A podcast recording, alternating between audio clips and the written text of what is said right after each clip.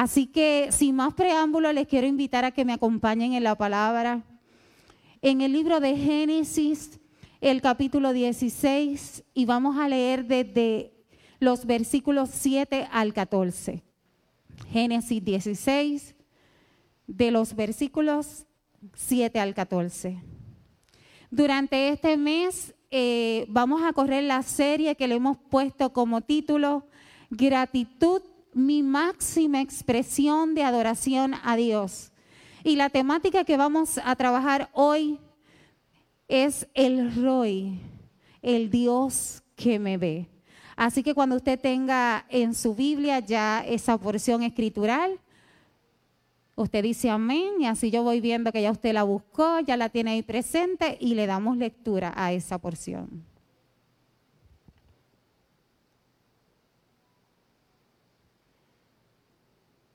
Dice la palabra del Señor en el nombre del Padre, del Hijo y del Espíritu Santo de esta forma.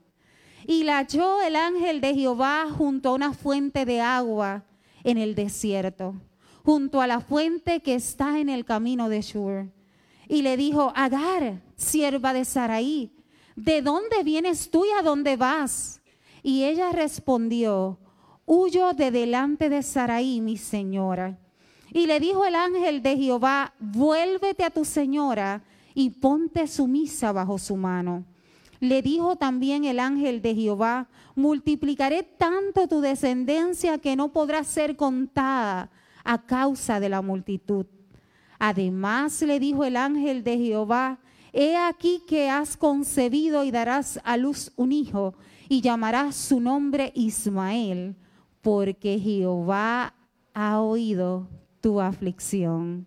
Y él será hombre fiero, su mano será contra todos y la mano de todos contra él, y delante de todos sus hermanos habitará.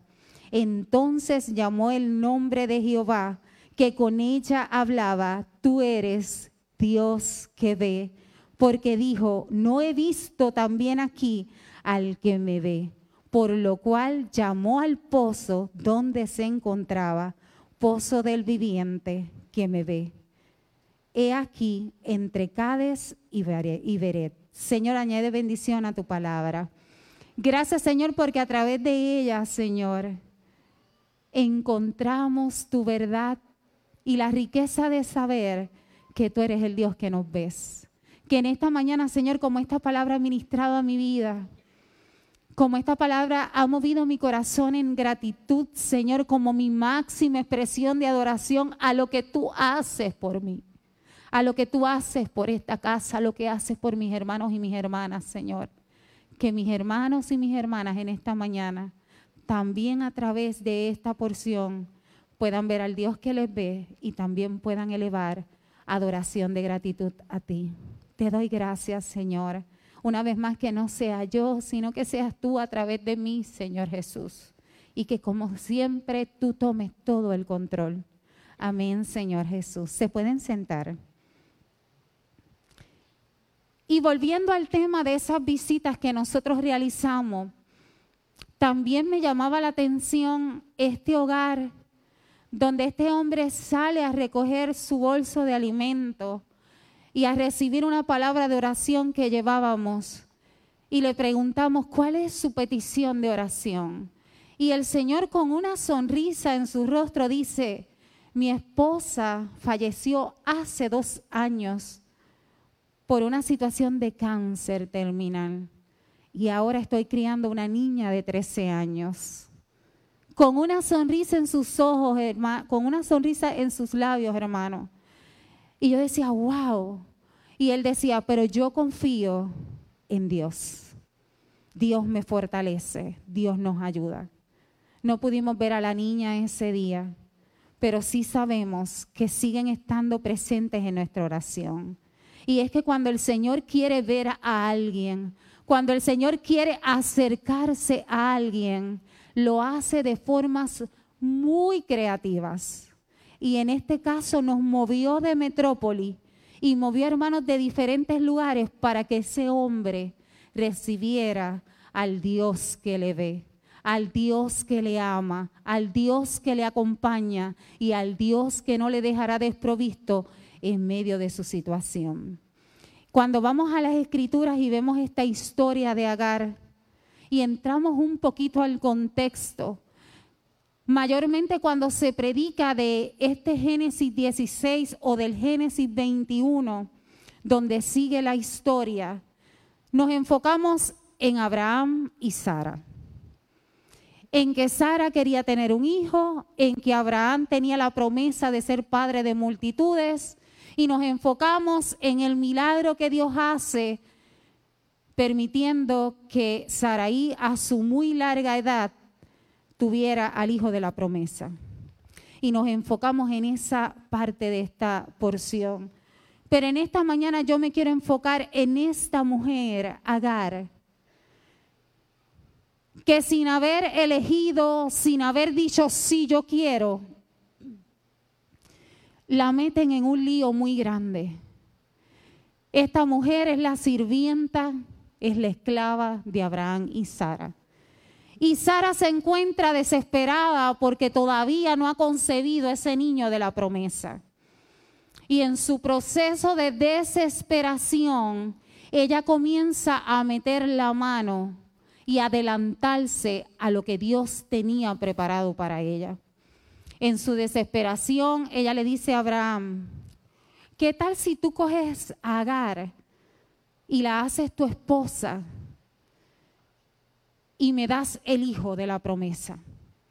Así que Abraham, dicen los estudiosos que era tan fiel a esta mujer, Sara, Saraí, como, como le dicen también, y va y se junta con Agar y Agar quedó embarazada.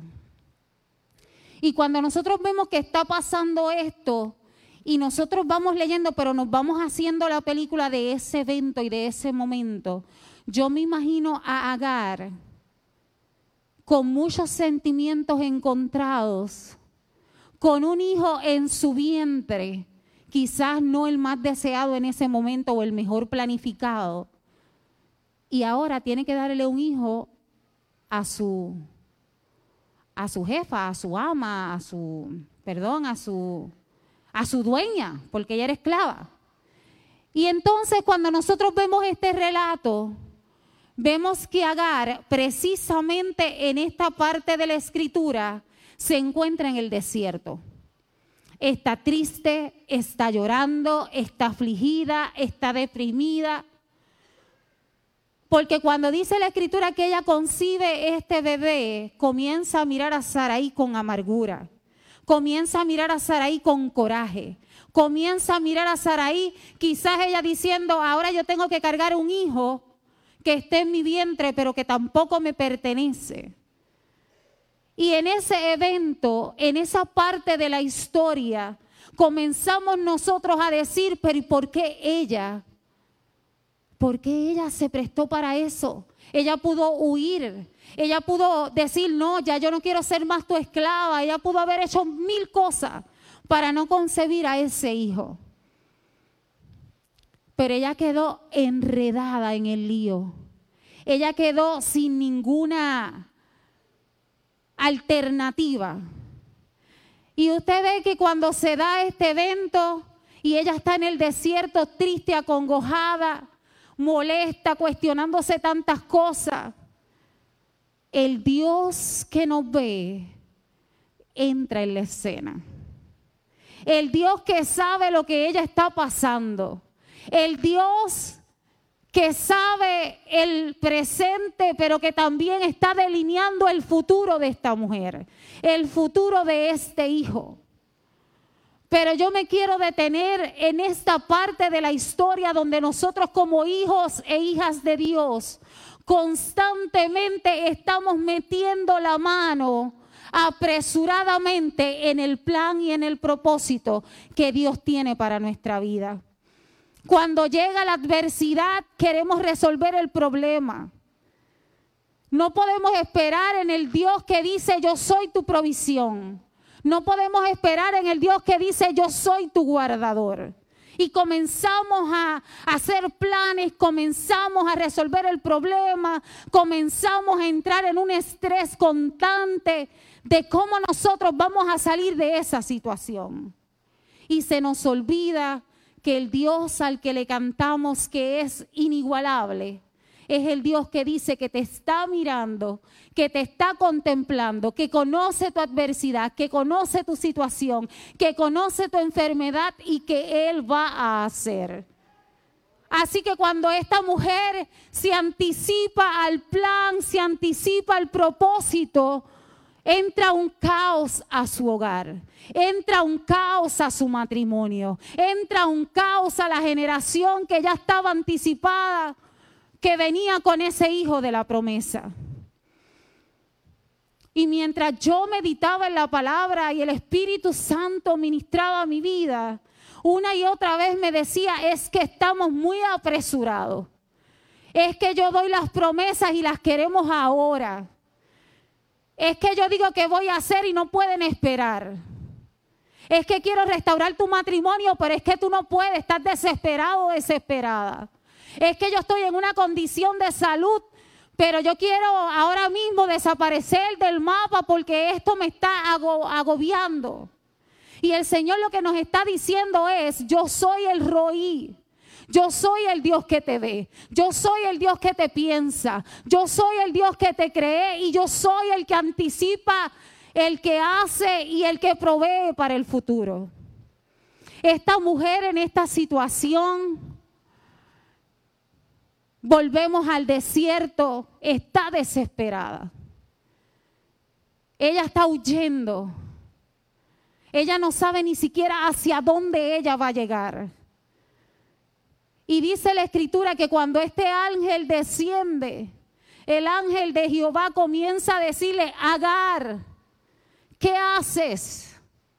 Agar, ¿hacia dónde te diriges? Y no cree usted que Dios sabía hacia dónde ella se dirigía. Él lo sabe todo. Pero hay momentos en nuestra vida que el Señor sabe hacia dónde tú vas y te tiene que preguntar, hey, Angie, ¿hacia dónde te diriges? Aún Él sabiendo hacia dónde te vas a dirigir. Y Dios lo hace de manera muy particular para hacerte pensar si el paso que tú estás dando va dirigido por Él o si sencillamente tienes una rabieta y quieres ir a donde tú quieres ir. Eso le pasó a Agar. Ella tenía una rabieta. Y una rabieta con razón. Yo no hubiese querido estar en la posición de ella. Y comienza el ángel a hablar y nada más y nada menos le dice, devuélvete. Devuélvete y sé sumisa.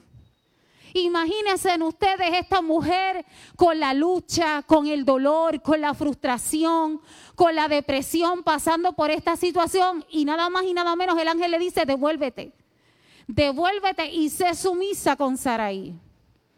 Hay momentos en nuestra vida que lo que Dios nos está diciendo que hagamos no tiene sentido con lo que nosotros queremos hacer. Hay momentos en nuestra vida que Dios nos está diciendo, esta es la instrucción, pero como parece tan irónica esa instrucción, tú sigues el camino hacia el otro lado. Y Dios sigue ahí mirándote. Dios sigue ahí pensándote. Dios sigue ahí planeándote. Y Dios sigue ahí haciendo la provisión del futuro, no importando cuál sea el camino que tú quieres caminar porque Él es dueño de tu vida, porque Él es el que controla tus tiempos y porque Él es el que hace y el que hará. Así que esta mujer se tiene que devolver con el dolor, con la tristeza. Y cuando se devuelve, más adelante, cuando usted va al capítulo 21 de Génesis, se da cuenta que luego ella es expulsada Así que pasa un doble sufrimiento, pasa un doble dolor. Ahora tiene que volver a salir con su hijo. Y usted diría, ¿y por qué Dios permitió eso? Eso que no me tiene sentido. Porque yo estoy pasando por X prueba o porque yo estoy pasando por X situación o porque yo estoy pasando por X dolor que no me hace sentido y estás ahí en el lodo cenagoso. Y estás ahí en la prueba sin saber qué decir, hacia dónde caminar, cómo actuar, o quizás experimentando en tu cabeza, en tu mente, cómo huir de tu problema. Y el Señor estaba confrontando a Agar y le estaba diciendo, tú tienes que enfrentar tu problema, tú tienes que enfrentar tu situación, tú te tienes que regresar. Y en nuestra vida el Señor nos está diciendo en esta mañana, en el mundo tendremos aflicciones, pero la palabra me dice, como promesa, yo he vencido al mundo. Y si yo he vencido, tú has vencido juntamente conmigo. Yo no sé cuál es tu prueba. Yo no sé cuál es tu aflicción. Yo no sé en qué desierto tú te encuentras hoy, pero frente al desierto hay un manantial. Esta mujer estaba en el desierto frente a un manantial. Y Dios es tan maravilloso que te hace pasar por la prueba y tú estás frente a la solución. Y tú estás frente al agua de vida. Y tú estás frente al Dios que es todopoderoso. Y tú estás frente al Dios de lo imposible que te está diciendo, obedece. Que te está diciendo, tranquilo. Que te está diciendo, espera. Que te está diciendo, llénate de mi sabiduría. Que te está diciendo, este es el mapa. Pero nos cuestionamos. Pero nos preguntamos. Pero nos molestamos salimos, huimos, porque no conocemos tan de cerca al Dios que es el Roí, al Dios que me ve. Yo estoy segura en esta mañana que si tú y yo conociéramos tan de cerca al Roí, al Dios que me ve, en medio de la situación, esperas. En medio de tu enfermedad, alabas. En medio de la situación y tribulación financiera, cantas. Porque el que conoce al roí, el que conoce de cerca al Dios que le ve, no tiene por qué apresurarse ni por qué temer en medio de la situación. Al final de la historia, ese niño, Ismael, cumplió su propósito. Y estoy segura que en el camino la palabra no me dice textualmente que Agar se sanó, que Agar se levantó, que Agar hizo muchas cosas más adelante, pero yo estoy segura que el Dios que me ve, que es un Dios imparable, que es un Dios que es majestuoso, tuvo que haber usado esa mujer para decirle a otros, ¿sabes qué? El Dios que me hizo pasar por la aflicción es el Dios que al final hizo como quiso y cumplió su propósito. Yo no sé cómo tú llegaste hoy a la iglesia. Yo no sé si hoy tú llegaste pensando que tenías que correr a tu lugar de refugio. Yo no sé si la prueba que tú estás atravesando el momento difícil que estás pasando te tiene tambaleando tu fe. Yo no sé si la adversidad o las cosas que muchas veces pone el enemigo de frente están perturbando lo que Dios te dijo que iba a hacer. Pero yo he venido en esta mañana de parte de Dios a decirte que Él es el Roí que Él es el Dios que te ve, que Él es el Dios que en medio de la situación de Agar le dijo, ¿sabes qué? Yo estoy en control. ¿Sabes qué? Yo voy a cumplir lo que te prometí. Y más adelante, Abraham y Sara tuvieron al hijo de la promesa. Y también Dios cumplió sus propósitos en ellos. Cuando nosotros miramos esta historia, y nosotros miramos nuestra propia historia, no podemos nunca, nunca pasar por alto que Dios conoce todo de nosotros. Dios sabe cómo vamos a meter la pata. Y aún así Dios sigue caminando de nuestro lado. Dios sabe que vamos a meter la mano para tratar de solucionar el problema. Y aún así el Dios que me ve sigue dándome la instrucción. Y me sigue diciendo, hijita, no es por ahí, dobla a la derecha. Y yo sigo doblando a la izquierda y vuelvo y me dice, es que es por la derecha. Y hace que se me pele las rodillas y después me la sana y me dice, ahora déjame cogerte de la mano y ven por la derecha. Así es el Dios que me ve. Así es el Dios que te ve. Así es el Dios que te ama con amor eterno y con intensidad y te viene a recordar en esta mañana que Él está en control. A través de esta historia quiero animarte a buscar a Dios en los lugares difíciles y a tener certeza de que nosotros también podemos encontrar al Dios que nos ve. Pero tienes que encontrar al Dios que te ve en el momento difícil. Tienes que ir y mirar tu situación y decir, tengo que ver en mi situación al Dios que me ve. Tengo que descubrir aquí al Dios que me ve. Tengo que conocer en mi circunstancia al Dios que me ve. Pero ¿cómo conocemos de cerca al Dios que nos ve? Si tenemos la vista nublada y no podemos dejar de pensar en lo que estamos sufriendo o en lo que estamos pasando. El Dios que me ve y el Dios que te ve quiere en esta mañana decirte, basta, detente, límpiate tus ojos y mira que yo soy el gran yo soy en tu vida. El Señor necesita que en esta mañana tú te limpies tus ojos. El Señor necesita que en esta mañana tú mires en medio de tus circunstancias al Dios que te está diciendo, yo estoy aquí. Aquí frente a ti. ¿No te das cuenta que hay un manantial que puede llenar tu saciedad, que te puede saciar, que puede saciar tu sequedad? ¿No te das cuenta? ¿No te das cuenta?